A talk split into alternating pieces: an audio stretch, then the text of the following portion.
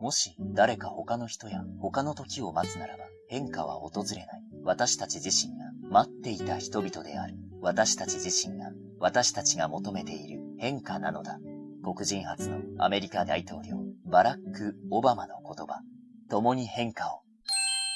FXCM ジャパン。本は人生の道しるべになり、支えになる。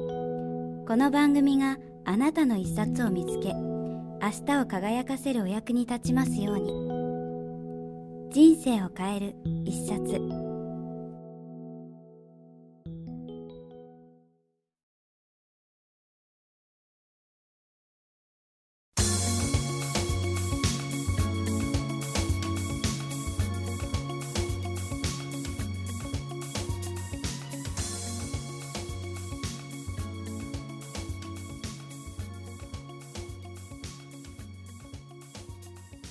えー、皆さんこんにちは、えー、今日は PHP 研究所から発売中の課長のための次世代の技術場作りリーダーシップ、えー、著者で経営コンサルタントの吉井亮介さんをお迎えしてお話を伺います。吉井さんよろしくお願いします。よろしくお願いします。今回、えー、今年、えー、初めに、えー、ご出演いただく2回目ということでそうですね、はい、よろしくお願いします。よろしくお願いします、はい。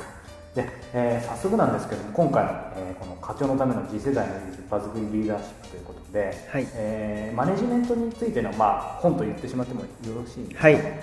あのマネジメントというと今やはり非常にたくさんの本かかあの世の中に出ているんですがこの本書の、まあ、特徴というかですね他の、えー、マネジメントの本とはこんなところは違うよっていうところをちょっとおあのお聞かせいただけますか？はい。僕が書いた今回のマネジメントの本は今まであの出てるマネジメントの本とは多分一線を画す全く違う本になっていると思います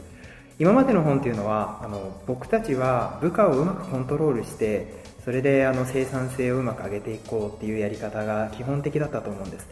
例えば目標設定をしてその目標まで尻を叩いて頑張らせるっていうような、まあ、その何かをやらせるっていうこと自体はコントロールだと思うんです、はい、でところがじゃあ自分が部下になった時にあの人にコントロールされながら仕事をしたいかっていうとそんな人は多分一人もいないと思うんですね。そうですね、うん、あの言われたことしかできなくて自分で何か発想したらすぐにノーを言われてお前はこれだけやってればいいんだってもしも言われたとしたらそれはもう人間性も何もなくて本当に悲惨な仕事場になってしまうと思うんです。で僕がもともと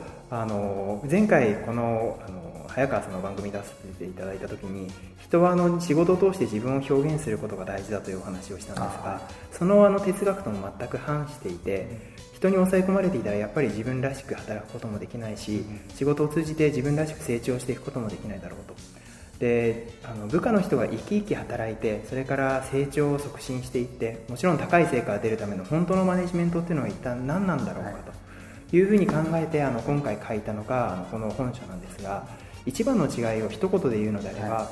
い、一般的な本は部下をコントロールするための本なんですがこの本はコントロールを手放して部下が自分で自分の意思それから創造性やる気それから貢献意欲そういったものを持って働くための場を作るためには果たしてマネージャーっていうのはどういうことができるのだろうか、でそのあの場を作るためにマネージャーはどういうふうに成長していったらいいのかということを、まあ、コンパクトにまとめた本になっているというふうに思います。な。るあの今その人をまあそのコントロールするためのまああのことをそのマネジメントとして書いてるのは結構やっぱ多いと思うんですけど、はい、この本はやっぱり一線を画すということであのそこのところで僕自体もそのマネジメントっていう言葉っていうのは結構みんな分かってるようで分かってない、まあ、僕自身はまさにそうなんですけども、はい、で今日のこのインタビューの前にですねあのやっぱりそこを分かってないでお話っていうのは失礼だと思ったのであの大辞林第2版で調べたんですけどもマネジメントっていうものを辞書で調べると、まあ、管理経営人賃金時間などを最も効率的に用い企業を維持発展させることであったり、まあ、管理者経営者のことを指すようなんですけども多分ここ一般的にやってるマネジメントと吉井さんが今回、えー、まあ、お話しされてるって多分違うと思うんですけども吉井さんの考え、まあ、先ほどの部分と重なるとは思うんですけどマネジメントの定義っていうのは？あの今早川さんがおっしゃったことは本当にあの一般的に言われているマネジメントの定義だと思うんですが管理っていうようなことあるいはコントロールっていうことをマネジメントという言葉と当てはめたとするとよく考えてみるとあの管理できたりコントロールできるものって例えば財産だったりお金だったりそれから道具だったり、はい、物のことは管理やコントロールできるんですが一般的には人間に対してコントロールする管理するっていう言葉は本当は使わないはずなんですねそもそもその概念自体がもちろん管理者が部下がしっかり働けるようにあのある成果を出すための責任を持って仕事をしていく上で、マネジメントという言葉を当てはめた歴史というものはあると思うんですが少なくとも今あの部下の生産性を上げるために創意工夫みたいなものだとか意欲みたいなものが重要な状況ではその財産や道具のようにコントロールすることではうまくいかないだろうと。でそこであの僕が定義をしているのは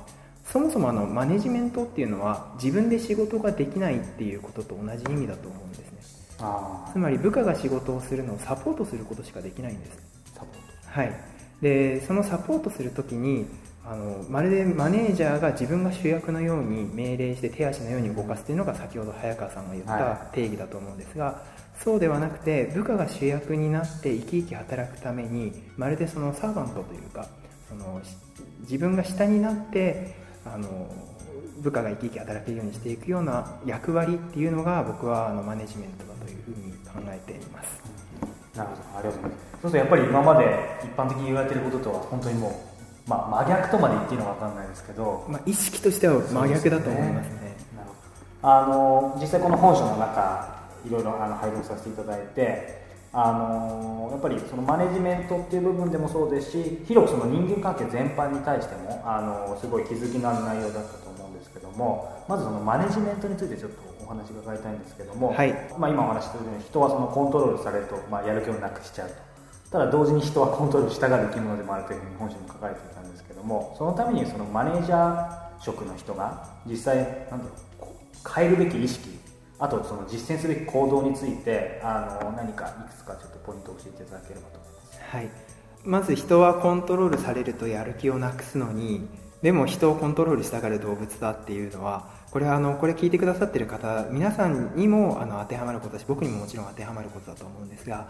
例えばあの自動車を運転してたとして高速道路に乗ったのに大渋滞が起きてて前に動かなかったとするとこれって多分皆さんイライラすると思うんですよね、はいなんでイライラするかというと自分が思った通りに前に進んでいかない状況に対してイライラしていくわけです、はい、これもあのコントロールしたい。自分の思った通りに状況を動かしたい僕たちの欲求の表れの一つなんです、うん、でこれは状況だとかそういった車が動く動かないだけじゃなくて例えば恋人が男あの僕は男性ですから女彼女と付き合っていてその彼女が男友達と2人で遊びに行くって言った時にもしイライラしたとしたらそれも自分が彼女をコントロールしたいと思ったところだし、でそうやって誰もが人に対して物に対してコントロールしたいものを持っていると、はい、でこれがもちろんマネージャーを持っていてあのマネージャーになると面白いもんで権力を持つとそれまでいい人だったのに突然あの表変してしまって部下をコントロールし始めるあの例えば細かく仕事をチェックしたりとか、はい、なんか一回あの批判というか文句言い始めると56時間部下を話さない上司もいるみたいだし、はい、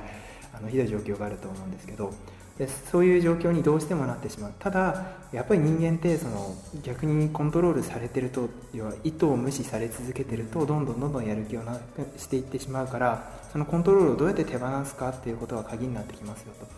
でさっきあのこの本ではコントロールを手放すための本だっていうふうに言ったんですけど、はい、あのほとんどの本っていうのは例えばコーチングにしろあるいはカウンセリングやファシリテーションっていうようなあの手法にしろ、はい、目標設定やミッションを作っていくチーム運営のやり方を教えているものにしろどうやって部下をコントロールするかどうやって部下を動かすかっていうあの立ち位置に立っていると思うんです、うん、でところが例えばのコーチングなんて分かりやすいんですがコーチングってあの会社によっては資格制度を設けていてでそれにたくさんのお金をつぎ込んで頑張って学んでいるマネージャーっていうのは世の中にいるんですでその中の人でレベルが上がっていくと、はい、あのコーチングを教えることができる資格っていうのを渡すような会社もあるんですよ。でところがそのコーチングを教えられる資格まで取ったのに自分の部下が鬱だっていう人も世の中にはいるんですねでなんでそんなことになってしまうのかというとそもそも何あの根本的なあの課題っていうものを考えていなくてなんで人間は人を潰してしまうのかっていうことに目を向けていないからあのどんなにそのやり方だけ学んでも僕たちはあのなかなかそのうまくできなくて部下を潰していってしまうと。その一番の原因は何かっていうとさっき言った僕たちが持っているエゴの欲求でコントロールしたがるっていうものだというふうにあのこの本の中で詳しく解説をさせてもらいました。であの結構あのこれだけ意識のあのことについてページを割いているビジネス書っていうのはなかなかないと思うんですけれども、はい、なのでまずマネージャーの方に、まあ、変えるというかより部下の生産性を上げようと思った時にまずやってほしいな意識を変えてほしいなというふうに思うのは僕らは人をコントロールすることができないんだっていうことですね、うん、あのこのコントロールできないっていうのは例えばそうだな。人に物事を教える時に分かりやすく出てくるんです。例えばあの、うんとね、仕事のスピードが遅い人にもっと早くしろっていうふうに言ったとするじゃないですか、はい、あるいは例えば文章が書けない人に対して文章を書けるために一生懸命指導したとするとかいろんな状況はあると思うんですがあの基本的に言葉で人を変えることっていうのはほとんど無理だろうというふうに、うん、特に技術に関しては、はい、できる人に対してこうやってやったらいいよって言ったら何かコツをつかんですぐにできるようになるんですが全くその技術がないのに突然あの言葉で説明されたからってできるようになるとほとんどない、はい、あのイチロー選手のバッティングのやり方を口で説明されたらみんなできるようになるなんていうしたらそれはもう魔法みたいなもんで、ね、うん、だけどその言ったことで思い通りに動かない時に人って腹立てるんですよね、うん、なんで言ったのに分かんないんだこいつは。言っても言ってもなんで分かんないんだっていうふうにどんどんどんどんその部下を突き放してで悪い評価を固めていってしまう。でこの気持ち自体がもうコントロールしたいものだって。それを手放すって言った時にどんなことが起こるかというと人に影響を与えるための方法を学ぶようになってくるだろうしそれから部下を一人の人間として扱うようになってくると思うんです、はい、つまり文章が書けなくてもその人には別のタレントがあるかもしれない。その才能を見つけて生かす仕事で生かすための方法を考える。そのサポートができるのがマネージャーだと思うしあのそれから部下を一人の人と見たら部下のアイデアっていうものを尊重したりあの生かして仕事を変えていくっていうことをやったりっていうことができると思うんです、うん、多くの人はそういうことをもう一方的に脳を突きつけてやっていってあげないから部下との関係が悪くなって、仕事の生産性がどんどんどんどん下がっていってしまうということがあるとまずはコントロールを手放す部下を一人の人間として、まあ、尊重というか、うん、あの別に上に上げてほしい下手に出てほしいということではなくて、はい、お互い対等な仕事をする仲間だという意識で接してあげると全く違うあのチームというものが出来上がるんじゃないかなと。で、まあ、具体的にじゃあ何をやるかっていう話でいけば、あの一つは僕は対話だと思っています。あの対話というのはあの例えば会話とか雑談とは少し違ってある目的をあの遂行するために例えば僕と早川さんは今までに2回こうしてお話をする機会がありました、であのメールでもいろいろやり取りをさせてもらってますけどお互いに持っている経験や価値観それから持っている知識の量というのも全然違うと思うんです。である仕事をやっていく時にはそのあのお互いの情報の違いによって意見がずれてきたりあるいは言葉のあの定義もさっきマネジメントの定義もしてもらいましたけど全然違って、はい、当然これ当たり前だろうっていうこともずれていったりしてるんですね。でこれがあのこのズレっていうのがだんだんだんだんストレスの温床になってきて権力持ってる方が最後勝っちゃうんですよ。うん、でこの権力の持ってる方が勝っちゃうっていうのをあのやめるために、はい、まずは相手がななんでこの意見を言ったんだろうっていうその意見の違いに着目をして相手の意見の裏側にあるその物事の見え方そういったものをあの一緒に見ていくようなコミュニケーションのやり方お互いの知識やなぜその意見に到達したのか結論に到達したのかっていうことを重あの尊重するようなコミュニケーションのやり方っていうのをとってもらえるとあの面白いんじゃないかなと。うん、これはあの多分あのこれ今例えば時代の流れが速くなってきてるんで大体10代とか20代にどんなあの風空気の世の中で過ごしたかっていうのでその人の価値観って世代ごとに変わってくると思うんですね、はい、10, 代10年変われば多分やっぱり一昔で全然違う価値観を持つと思うんですけど、価値観が違うとか見てたあのなんだろう時代が違うっていうのは例えば仕事っていうこと一つに関してもあるいは仕事が終わった後飲みに行くっていうこと一つに関してもあるいは社員旅行するとかしないとか分かんないですけど全部において考え方が全部違うっていうことなんです。でそれを自分と違うと言って権力者がこいつはできないというレッテルを今まで貼ってきたんだけどただ違うだけなんですね。あのシンプルに言えばこいつは俺とは違うと言ったその人たちが自分の時と同じ社会を作れなかったっていうだけなんですよね、としたら反省をして彼はどんな価値観でこれを見てるんだろう、はい、何を良しとして何を悪としてるんだろうということをシェアすることが相手をあの立てることにもつながるし、それからコントロールするのとは真逆のコミュニケーションになっていくだろうな。そのスタンスが仕事全般に入り込んでいくとあのチームの在り方というのは全く変わってくるだろうというふうに思います。なるほど。その相手がその、まあ、発言したり何か行動していることの裏側にあることをきちんと対話でして、うん、で見つけてちゃんと尊重してあげる。お互いにね、ね、こっちが持ってるものも出してあげるっていう、うん、確かに。そうですね。それをやらず結構こうやってお話を聞くとそれって確かに対話するっていうのは当たり前のことだよなって思うんですけどもそれってみんな分かっていながらもでも自分の例えば何か、えー、と言ったことが思った通りできなかったりやってもらわないと何でだよってやっぱり思いますけどそのやったこと自体を受け取った人がその一つの言葉の定義自体がそもそもずれたり違う。はい。僕なんてあのいろんな会社行きますか。行っていろんなあのミーティング出るんですけど、はい、役割によっても使ってる言葉が違ったり横で見てると同じことを話してるのに延々喧嘩してたりだとか面白いことはすごくたくさんあるんですよ。それは全部その対話っていうことを理解でうまく理解して仕事に生かしててないから起こることだったりしますね、まあ、本書の中で今、えー、マネジメントによる人間関係全般の部分、えー、伺ったんですけれども吉井さんがこの中でですね一番読者に伝えたいことっていうのがあのあれば教えていただきたいんですはい。本書で一番伝えたかったことはあのこの本っていうのはあの先ほど早川さんが言ってくださった通り人間関係全般にも関係することだし個人の人生の質を上げるためにも役に立つことだと思っています、で僕はそれが本当は書きたくてマネジメントじゃなくてもあのテーマは何でもいいと思ってたんですね。男女関係でもいいし親子関係でも極端に言えばいいしビジネスの中でも営業でもマーケティングでも経営戦略でも僕が書けることであれば何でもいいと思ってたんです。でじゃあその裏側に一体何があるのかというと僕は個々人の人が少しでも幸福感を仕事を通して持ってほしいなというふうに思うんです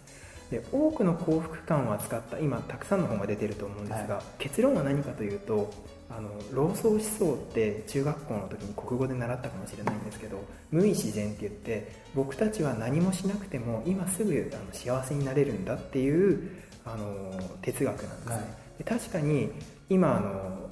例えばコーヒーを1杯飲んであのコーヒー飲みたくないなと思えばまずいと思うし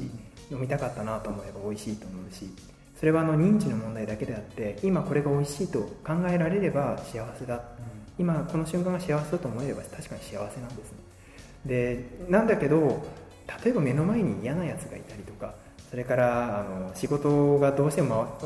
回らないぐらいの手一杯でどうしようもないような状況で幸せになれるかってそんなことなくてやっぱりあの目の前の仕事を一つ一つこなしていくことがあのもそうだし人間関係をしっかり作っていくことがあの幸福感につながっていくんだろうなと思その中であの絶対にあの外せないポイントっていうのは、僕たちはどうしても人に勝ちたいと思ってしまうんですけど、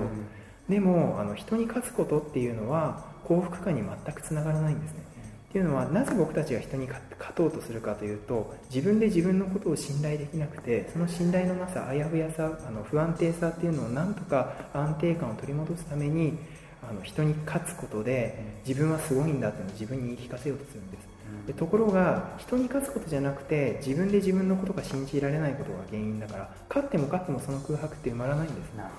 そうするとその勝つ勝つっていうのは先ほどのエゴのあの話になってくるので、コントロールすることと全く同じなんですけど、ね、コントロールすることや人の上に立つこと勝とうとすることっていうことを手放して今自分がそのうまく人と関わることそれからその自分が実現したい仕事の仕方や自分があのやりたい仕事の仕方をやるためにも誰かに勝ちたいとかっていうふうに思ってるとその誰かにとらわれすぎてて自分のことが見えなくなっちゃうんですそうすると自分の才能もわからないしやりたいこともやりたくないこともわからないし好きなことも嫌いなこともほとんどの人はわからないんじゃないかと思うんでそこから一歩自分を深めていくためにもあの勝つっていう人に勝ったら幸せだっていう概念自体をなんとかなくしたいなと思ったんです。そのためには意識の成長が必要でコントロールを手放すことやエゴを手放すっていうことが大事ですよ。これがあの一番伝えたかったこと。だからこの本の一番のテーマっていうのは一言で言うのであればあの今世界中である会社も99.999%ぐらいあの関係性の中で占めている人の人と人の対立をどういうふうになくしていくか、はい、でその対立をなくしたビジネスというのをこれはあのマーケティングでお客さんと対立している場合もあるし、はい、それからあの縦の関係ですね。あのマネージャーと部下で対立していたり、うん、経営陣と社員で対立していたりっていう場合もあるしそれからもう一つは自分の中にある自分の中の対立、それを解消するその3つの対立を解消するっていうことが、はい、あのこの本でやりたかったことです、で全部のやり方はできないからまずやったのは目標をすり替えるということなんです。僕たちはあのお金持ちになることそれからあのいい結婚をすることいろいろな目標があってしかるべきなんだけれどもそれ以外にもあの自分自身が成熟するっていうことも一つ新しい目標に据えてみると実は人生ってすごいあの楽しいものだし自分の力が突然出てきてあの全く違うビジネスのやり方ができるようになるし自分思ってもみない自分っていうのが出てきますよと。だからそこのところに力を入れてみませんかっていうことをあの伝えたくてこの本を書きました。なるほど、まあ、人との対立をなくす、まあ、勝つことコントロールすることを手放すそれをまあこの本の中でも成成熟っていう言葉を使われていらっしゃると思うんですけど、あのちょっと本書の内容から変わるんですけどもあの最近読まれた本の中でですねあの吉井さんがまあ印象的な一冊があれば教えてください。はい。何冊かの考えたんですけれども、はい、この一冊っていうふうに考えたらあのクリシュナムルティっていう人がいるんです。クリシュナムルティっていうあの 500, 500年に1人のあの思想上の天才だって言われてる人でもともとインドの方で最終的にはあのアメリカでご活躍された方なんですけれども、はい、彼があのこの世の中の秘密を全部語ってるんです。変な言い方なんですけどこの世の中どういうふうな原理原則で出来上がっているのかとか、はいあのそれから人間っていうのはどういう存在なのかどうどういうふうに成長していくのかどういうふうになっていくと幸せになれるのかっていうことをで彼が言ってることは、うん、難しいのは難しいんです、ね、ただあの少しそれを理解できると仕事の捉え方も変わってくるだろうし、人との関わり方も自分との関わり方も全く変わってくるんじゃないのかなというふうに思ってます、で僕はもう一冊あの「夜と霧」っていう本がすごくいい本なので皆さんに勧めたいなと思ったんですけど、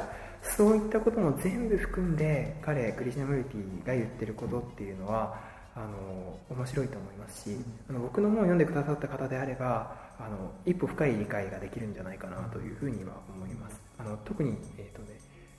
最近読んだのは、はい、えーと「性の全変容生きることの全変容」っていう本なんですが、はい、まあ、何冊も著作を出されてますし、はい、スタートアップのあの初心者向けの本も書かれてますので、うん、そういったものを読んでもらえると面白いんじゃないのかなというふうに、うん、まあ、これはあのあのいろんなビジネス書を読んで、余力のある方にぜひ読んでいただきたいなというふうに最後になんですけども、はい、あの今日のこのインタビューを、えー、聞いてですねあの聞いてるリスナーに向けてあの一言メッセージをお願いできればと思います。はい。あのこれは僕の哲学で皆さんとの関わり方になってくると思うんですがやっぱり僕はあの例えば誰かのやり方を真似するとか人の仕事のやり方と同じやり方ができてればいいということではなくて仕事を通してあなた自身をあの表現できることこの仕事をやったのはあの人だよねとかあの人にはこれを頼めばいいんだよねとかこのやり方変だけどものすごくいいよねって言われるような仕事の仕方を皆さんにやっていただきたいと思うんです。なぜそのやり方かっていうと、やっぱりあの、一人一人才能が違うから、他の人と同じやり方で成功できるわけがないし、自分なりのやり方というものを見つけたら、誰もが一郎みたいにおかしくなっていくと僕は信じてるし、はい、研究の結果やっぱりそうだろうというふうに思ってるんです。でだからあのまずは自分自身に目を向けてあの人に勝つことだとかそれから人がお金持ってて羨ましいなとかそんなことじゃなくてまず自分に目を向けて自分が何ができるのか自分が得意なことは何で苦手なことは何でそれは仕事にどういうふうに生かすことができるのかということを見ていただきたいなとでそしてあの皆さんがもしマネージャーになったとしたらこれは今回の本の哲学にもなってきますがそれをあの邪魔していただきたくないんです。マネージャーっていうのは人が自分のやり方をどんどんどんどん深めていこうとするときにそれにノーを言える存在でそれを閉ざしてしまえる存在でもあるんです、はい、それがあの例えばストレス状態怒りをぶつけてコントロールして相手を盲目にしてしまうっていうことだと思うんですがだからあのまずは自分のことをすごく大事にしてほしい。でもしも人とあの関わらなきゃいけなくて権力を持ってしまったら、はい、その権力との付き合い方も十分に考えてできれば人を生かす方向であの自分自身あののあのマネジメントとしてのやり方を考えてもらいたいな。嫌な方でもやっぱりこの国では年を取れば権力を持ってしまいますからその権力に寄りかかって権力を使った瞬間に人の人生を壊してしまう。そのことをあのできれば心のどこかに置いていただいて自分を高めるということに比重を置いていただけたらなというふうに思います。なるほど。権力を使うのではなく人を生かす。自分を高める、うん、はい。ありがとうございます。えー、今日は課長のための実在の技術、場作りリーダーシップ、えー、著者で経営コンサルタントの吉井亮介さんをお迎えしてお話を伺いました。吉井さんどうもありがとうございました。こちらこそありがとうございました。